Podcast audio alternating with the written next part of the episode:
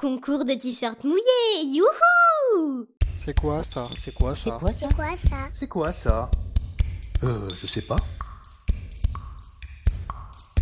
Euh, Je sais pas. euh, je- Je sais pas. Euh, Je sais pas.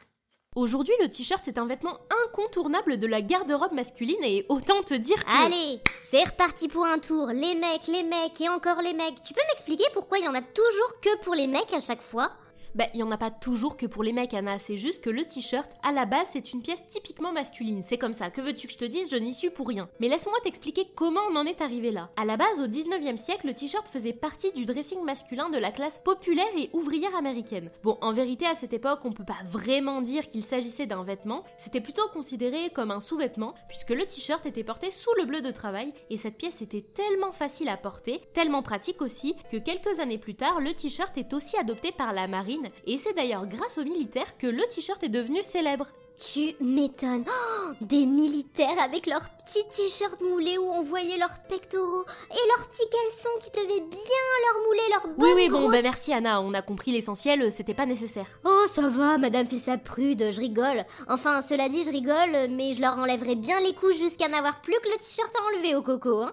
Oh Anna, non mais tu sais, le t-shirt c'est moins glamour que ça n'y paraît. En vérité, s'il y avait des t-shirts sous les tenues des militaires, c'était surtout pour éviter de laver trop souvent la tenue. Bah oui, autant te dire que le t-shirt en guise de sous-vêtement, il était surtout là pour absorber la transpi et les mauvaises odeurs. Alors ça t'en fout un coup là T'as toujours envie d'y mettre le nez ou comment ça se passe? Pour sentir le dortoir qui pue et la chaussette sale Euh, non, je crois pas, non. Enfin, de toute façon, elle est bidon ton histoire. Parce que je suis désolée, mais le t-shirt, c'est pas seulement une histoire de sous-vêtements. hein. Après, on s'est aussi mis à porter des t-shirts parce que c'est stylé de porter des t-shirts. Ça, je suis bien d'accord avec toi, et c'est notamment dans les années 50 que le t-shirt en tenue de tous les jours se démocratise. D'ailleurs, ça devient même un symbole de l'homme sexy et badass, le t-shirt. hein. Les grandes stars de cinéma font des apparitions dans les films et elles répandent la tendance en un claquement de doigts.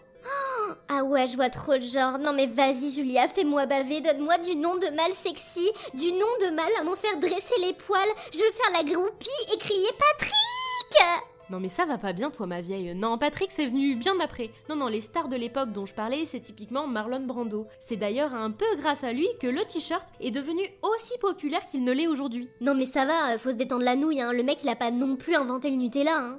Bah écoute, euh, tout ce que je peux te dire, c'est que avant les années 50, personne ne se serait permis de porter un t-shirt sans rien par-dessus. Et à partir du moment où Marlon Brando fait son apparition au cinéma dans un tramway nommé Désir, le t-shirt, ça devient le truc le plus sexy d'Hollywood. Puis on en remet une couche avec James Dean qui suit le mouvement dans le film La Fureur de vivre. Finalement, le t-shirt, ça devient un peu le symbole de l'homme libre et Et indépendant. voilà, c'est reparti, c'est chiant. Oh, mais quoi, mais qu'est-ce que t'as encore à bougonner comme ça? Mais non, bah c'est juste que, encore une fois, c'est ce que je disais, il y en a que pour les mecs. Et au cas où tu l'aurais oublié, nous aussi les meufs on peut porter des t-shirts, je te rappelle. Ah, mais c'est pour ça Non mais Anna, euh, deux secondes, ça arrive C'est juste que le t-shirt pour femme, c'est venu plus tard, dans les années 60 quoi. Et d'ailleurs, au moment où il devient un vêtement unisexe, il devient aussi porteur de messages. C'est l'occasion pour tous ceux qui le portent de promouvoir leur groupe de musique préféré ou de montrer qu'on soutient tel ou tel mouvement politique ou telle ou telle idée. Ah ouais d'accord, en fait le t-shirt dans les années 60 c'est un peu le Facebook de maintenant quoi. Regardez comme ma vie est très très intéressante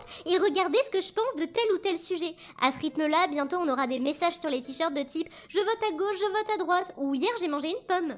Oh là là, mais quelle rageuse tu fais, euh, t'es grave, hein. N'empêche que cette tendance du t-shirt à message, elle a tellement bien fonctionné qu'aujourd'hui, on en produit dans tous les sens et ça devient presque un intemporel, puisque ce qui avance au rythme de la tendance et qui change finalement, c'est le message. Ah ouais parce qu'on est bien d'accord que les t-shirts avec écrit attachante ou super daddy ou le vendredi c'est ravioli, euh, on n'en peut plus quoi.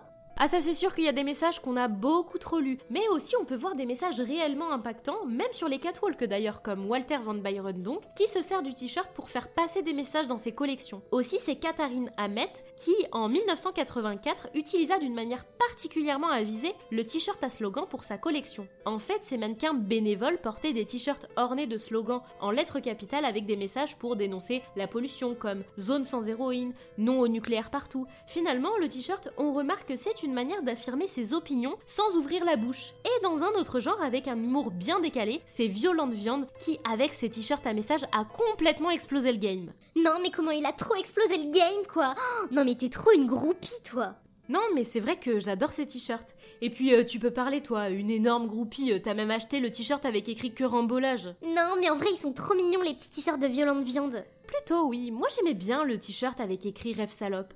Bon, finalement, on remarque que le t-shirt, c'est devenu non seulement un outil de communication pour communiquer des idées ou montrer sa personnalité, mais c'est surtout devenu un outil de marketing génialissime pour les marques qui apposent leur logo en veux-tu, en voilà. Mais laissons tomber les t-shirts, déshabillons-nous pour nous évader dans des dimensions de l'au-delà. Vivons le grand air, soyons libres, soyons Non, mais- libres. Non mais, mais Anna, mais qu'est-ce que tu fais là? Je me libère de toutes les pressions sociales et je partage au monde des messages Non mais, qui me non sont mais Anna, chers. mais qu'est-ce que tu fais là? Non mais meuf, c'est pas une raison pour se foutre à poil. Anna, arrête Putain, mais Julia, mais tu m'as déchiré mon t-shirt, quoi. Mais arrête, c'est toi là qui te fous à poil. Qu'est-ce que tu fais là? Non mais tu te fous de ma gueule, je déteste quand tu me touches comme ça. Non mais tu t'es pris pour Ah mais qui dis donc, euh, cette pause d'une semaine, ça t'a vraiment pas aidé. Oh hein. non mais vas-y, tais-toi. Non, mais Anna, Toi, madame, j'ai toujours réponse à tout. qui, Je commence à en avoir Mais ras-le-bol. Ne me à crier